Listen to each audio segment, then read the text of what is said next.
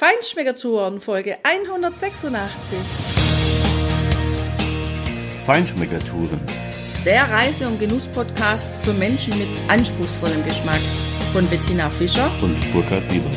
Hier lernst du außergewöhnliche Food- und Feinkostadressen, Weine und Restaurants kennen. Begleite uns und lass dich von kulinarischen Highlights inspirieren.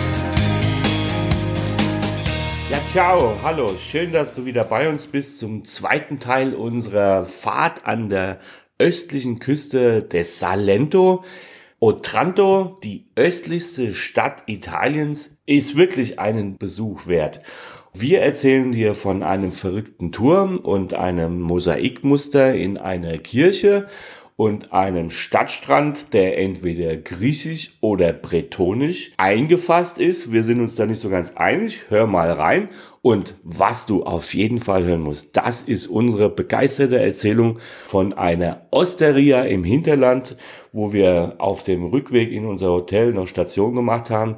Casalinga, die Küche der Hausfrauen in Salento, das wirklich urtypisch authentische Essen, das wirst du dort erleben. Und was Tina ganz Besonderes dort gegessen hast, das hörst du am Ende. Viel Spaß beim Hören.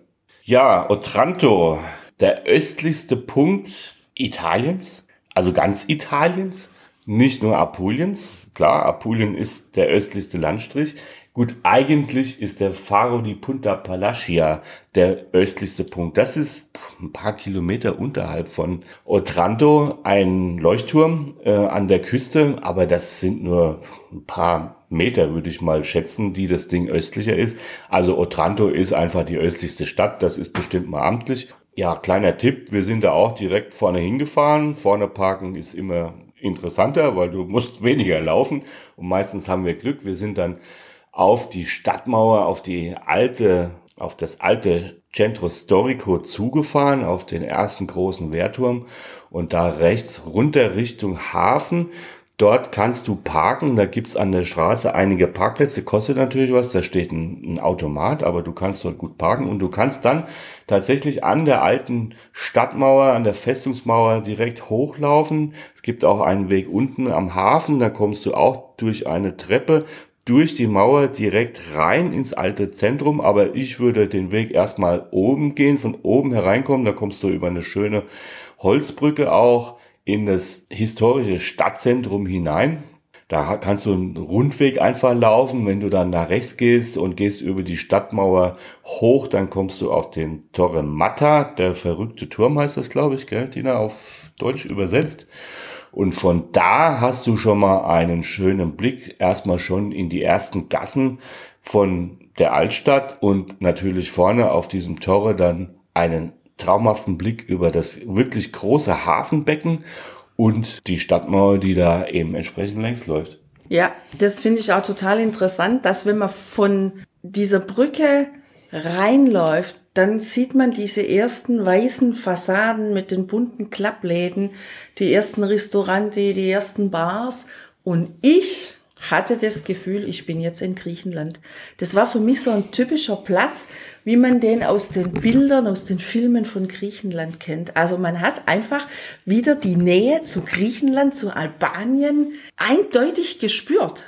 Also, das finde ich jetzt echt interessant, Tina, weil ich habe, wie ich auf dieser Mauer oben gestanden bin und an dieser wunderschönen Fassadenreihe entlang geblickt habe, habe ich mich eher so in der Bretagne gefühlt. Ich finde, dass die Fassaden, die dort sind, eher an diese Landstriche erinnern. Aber was interessant ist, Finisterre, das ist ja Finisterra, also das Ende der Welt, so heißt die westlichste Küste in der Bretagne auch. Auch das hier wird so genannt Finisterra, also Ende der Welt. Vielleicht ist das auch eine Verbindung. Ja, also jedenfalls ist es ziemlich vielfältig und du hörst ja schon, man kann da die ganz unterschiedlichen Eindrücke haben. Den einen Eindruck kannst du dir aber auf jeden Fall schon mal selber davon machen. Ich bin da entlang gegangen mit der Videokamera und habe einen über sechsminütigen Gang gemacht. Wirklich von der Brücke mit dem Blick in die Altstadtgassen, über den Torre Matta, über den Hafen, über dieses tolle Meer mit den wunderschönen Farben bis vor zum Blick zum Stadtstrand. Schau einfach selber mal rein und mach dir mal einen Eindruck. Es ist eine schöne Stadt. Es ist eine sehr schöne Stadt, um die auf jeden Fall mal gesehen zu haben. Also, wenn du hier in der Nähe bist, Otranto, finde ich, ist ein Muss. Ja, das ist ein Muss. Ein Muss ist auch, finde ich, dort in die Kathedrale hineinzuschauen. Also von außen relativ schlicht. Ja, scheint auch, auch schon älter zu sein. Dort in dem Haupt Teil oben, in, in dem Kirchenschiff quasi, gibt es einen Mosaikboden, den ein Mönch gelegt hat, wohl in mehrjähriger Arbeit, also sehr aufwendig und sehr interessant anzuschauen. Eine ganz tolle, sehr opulent gestaltete Kassettendecke, die wird wohl nachträglich oder später, zu späteren Zeitpunkten dort angebracht worden sein. Das hat dann auch schon echt barocke Elemente. Der Barock spielt hier überhaupt eine relativ große Rolle. Das muss man sagen. Und im, im Keller mehr oder weniger, da ist relativ niedrig, aber ein Raum mit ganz vielen Säulen, mit ganz vielen Säulen und diesen entsprechenden Bögen da drum. Also das ist wirklich ein toller Anblick. Sollte man sich auf jeden Fall mal angesehen haben, wenn man hier ist. Otranto spielt natürlich heute auch noch eine wichtige Rolle und äh, hat historisch auch immer eine wichtige Rolle gespielt, ist mehrfach eben auch neu befestigt worden, einmal glaube ich von den türkischen Truppen eingenommen worden und da sagt wohl die Legende, dass über 800 Einwohner quasi den Tod durch Enthaupten vorgezogen haben, äh, als zum Islam überzutreten. Heute natürlich Hafenstadt auch ja, ein Punkt, wo viele Flüchtlinge wohl offenbar auch über das Mittelmeer hier ankommen und äh, wie Hafenstädte halt auch so manchmal dazu neigen zu etwas halbseidenen Geschäften. Ja, also das scheint hier auch zum Teil entsprechend gegeben zu sein. Aber insgesamt ist natürlich diese Stadt eine ganz wichtige Stadt an der italienischen Ostküste und wie gesagt die östlichste überhaupt. Was ich auch sehr schön fand, natürlich sind da Touristen gelaufen. Die eine Gasse in der Mitte, du musst übrigens zurzeit in der Altstadt überall Masken tragen. Wir sind ja noch in Corona-Zeiten. Das ist auch sehr eng und von daher fand ich es gut, weil diese eine Straße war wirklich richtig voll mit Touristen. Aber es verläuft sich und insgesamt fand ich das recht angenehm, dass es eben nicht so touristisch war, wie zum Beispiel Ostuni oder Albero Bello. Also da laufen wesentlich mehr rum. Das fand ich ganz nett. Was ich auch ganz nett fand, ist, Tina, du hattest ja was rausgesucht auf dem Heimweg. Es wurde schon dunkel. Wir haben schnell noch irgendwo unser Auto gewaschen, weil, ja, das musst du auch wissen. Ähm, hier ist es relativ staubig und äh, du wirst hier eine richtig dreckige Karre haben. Es war nach über einer Woche wirklich Zeit, dass wir mal wieder den schwarzen Lack unseres Autos gesehen haben und nicht nur irgendwelche Sandstreifen. In der Zeit hast du was Tolles zum Essen rausgesucht in Castiglione, die Trattoria Vardacelli. Das war unser Ziel und wir sind dort angekommen und leider war alles ganz dunkel. Trotzdem sind wir da hingelaufen, auch wenn es dunkel war und es war total gut so, weil wir sind da auf einen älteren Herrn getroffen, der da davor stand, neben seinem Auto und wir haben ihn gefragt und er hat gemeint, nein, nein, da ist geschlossen. Und dann haben wir gesagt, na ja, das ist jetzt aber ziemlich schade, weil wir haben jetzt Hunger und ob er uns denn eine Empfehlung geben könnte für eine andere Trattoria, Osteria, wie wir das ja immer so gerne machen. Und da hat er dann gemeint, ja, so ein paar Kilometer entfernt, da gäb's wohl was und hat uns auch den Namen gesagt. Wir haben es dann nachgeguckt im Internet und solange wir nachgeguckt haben, hat der nette Mann schon sein Handy gezückt, hat da angerufen und gefragt, ob's noch einen Platz zum Essen gibt für zwei Tedeschi, also zwei Deutsche. Und ähm, ja, wir hätten um 10 Uhr essen können. Das wäre uns natürlich total zu spät gewesen, weil wir haben ja noch einen Rückweg, ja, so von etwa einer halben Stunde gehabt. Deshalb hat er uns dann noch einen neuen Vorschlag gemacht und wir sind mal ein bisschen ins Gespräch gekommen und dann hat sich herausgestellt, dass es der Eigentümer von dieser Trattoria Vardacelli war. Also echt süß. Er hat sich erst nicht geoutet, aber war unglaublich hilfsbereit. Er hat nämlich dann in Andrano in der Osteria Luspilu angerufen für uns und hat da einen Tisch klar gemacht für zwei Tedeschi. Hat er dem äh, Inhaber gleich gesagt, Achtung, da kommen zwei Tedeschi. Hat auch nicht verraten, dass mindestens eine davon gut Italienisch spricht. So, und so sind wir dann da aufgeschlagen, ein paar Kilometer entfernt. Das war auch echt eine heiße Kiste. Diese Osteria Lu Spilu, Die findest du nie. Wenn du nicht weißt, dass es die gibt und selbst wenn du weißt, dass es die gibt, brauchst du ein Navi. Ja. Das würdest du niemals finden. also ich, ich habe es mit Google Maps habe ich's gemacht. Direkt davor gibt's einen kleinen Platz in dieser kleinen Gemeinde, da kann man parken. Und in der Seitenstraße, da ist dann dieses, ja, ist diese kleine Osteria. Wir wären an der vorbeigefahren, wir hätten sie nicht gesehen. Und das wäre mega schade gewesen.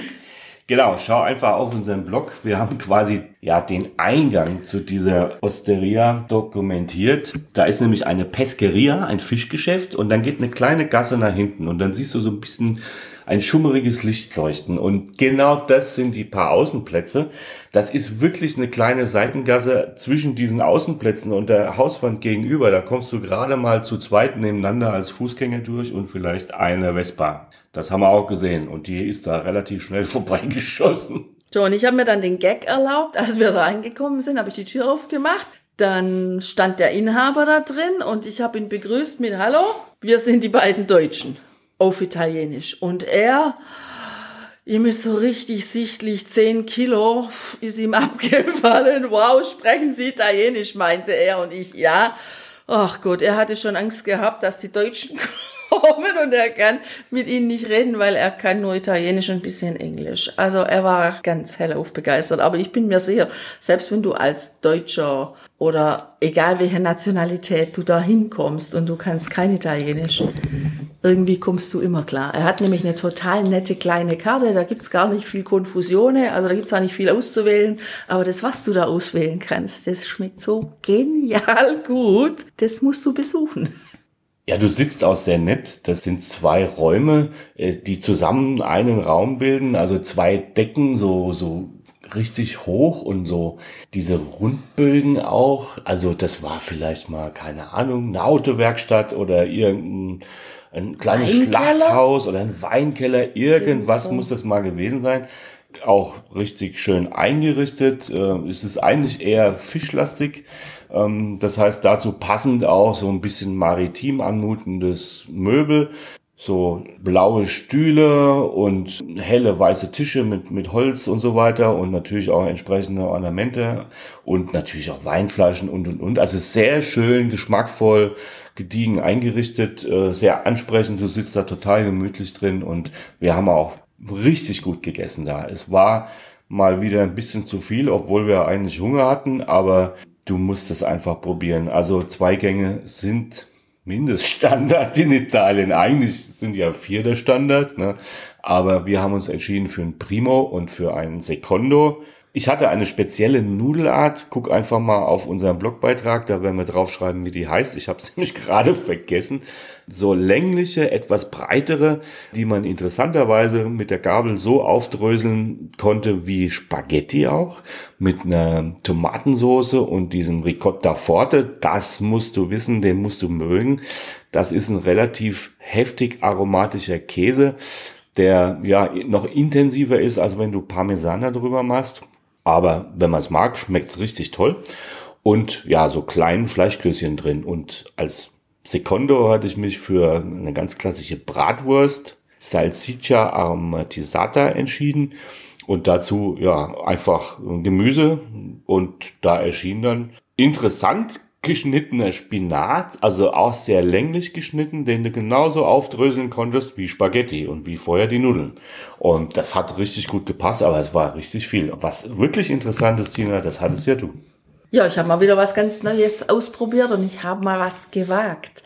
Witzig fand ich übrigens auch deine Nudeln. Also da darf man auch nur eine Nudel aufdröseln, weil das gibt einen ganzen Mund voll, wenn ja. die aufgedröselt ist. Ich hatte Orecchiette mit Cime di Rapa und ein paar Pomodorini dabei und Semmelbrösel und sehr viel Olivenöl. Und dieser Gang war himmlisch. Schade, dass ich den nur da essen kann. Ich muss das daheim probieren nachzukochen, sofern wir dieses Gemüse überhaupt bekommen. Also es war einfach himmlisch köstlich. Sämtliche Superlative, die treffen wirklich diesen Gang. Und dann habe ich was gewagt, genau. Ich habe Zwerchfell vom Pferd gegessen. Das war lang in einer Padella, also in einem Topf, geschmort mit Zwiebeln, mit Kapern, in Olivenöl. Das war richtig gut. Das war hauchdünn geschnitten. Wahrscheinlich ist das Zwerchfell auch so vom Pferd. Das weiß ich nicht. Also zäh war das nicht, aber man muss es trotzdem von der Konsistenz her, man muss schon kauen, man muss schon beißen. Es war zart und es hat überhaupt nicht diesen süßlichen Pferdegeschmack gehabt, so wie wir das manchmal schon erlebt haben, wenn ich auch mal so Pferderouladen beispielsweise bestellt habe. Das war wirklich gut. Es hätte auch vom Kalb sein können.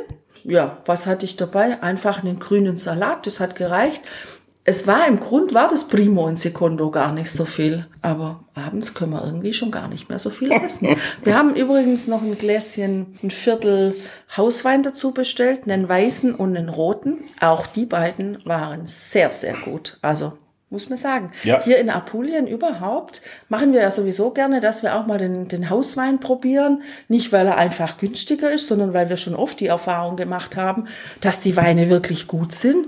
Und hier sind sie echt auch gut. Also man kann gut den Hauswein trinken. Ja, und günstig. Also wenn's Viertel hat, glaube ich, 2,50 gekostet oder so. Da kann man wirklich nicht meckern. Und wenn du überhaupt kein Wort Italienisch kannst, dann guck einfach auf die Speisekarte. Wenn du das bestellen willst, was Tina gerade beschrieben hat, Diaphragma heißt das, dann zeigst du einfach da drauf und sagst so, questo io prendo. io prendo questo? Ja, genau. Dann sagst du einfach io prendo questo. Wobei Burkhard das nicht passieren wird, es sei denn, du triffst genau den Tag, an dem dieses Gericht da draufsteht, weil die wechseln ihre Karte laufend, aber was du da auf jeden Fall essen kannst, das ist Cucina alla Casalinga, denn das, was wir dort in dieser Osteria zu essen bekommen haben, das ist genau die Küche, die die Apulier hier im Salento selber zu Hause kochen und das ist grandios. So ist es. Und mit diesen kulinarischen Eindrücken einer ganz tollen Tour, die wir hier gemacht haben, wünschen wir dir viel Spaß beim Genießen. Mach's gut, pass auf dich auf und bis zum nächsten Mal. Ciao. Ciao. Arrivederci. Ciao.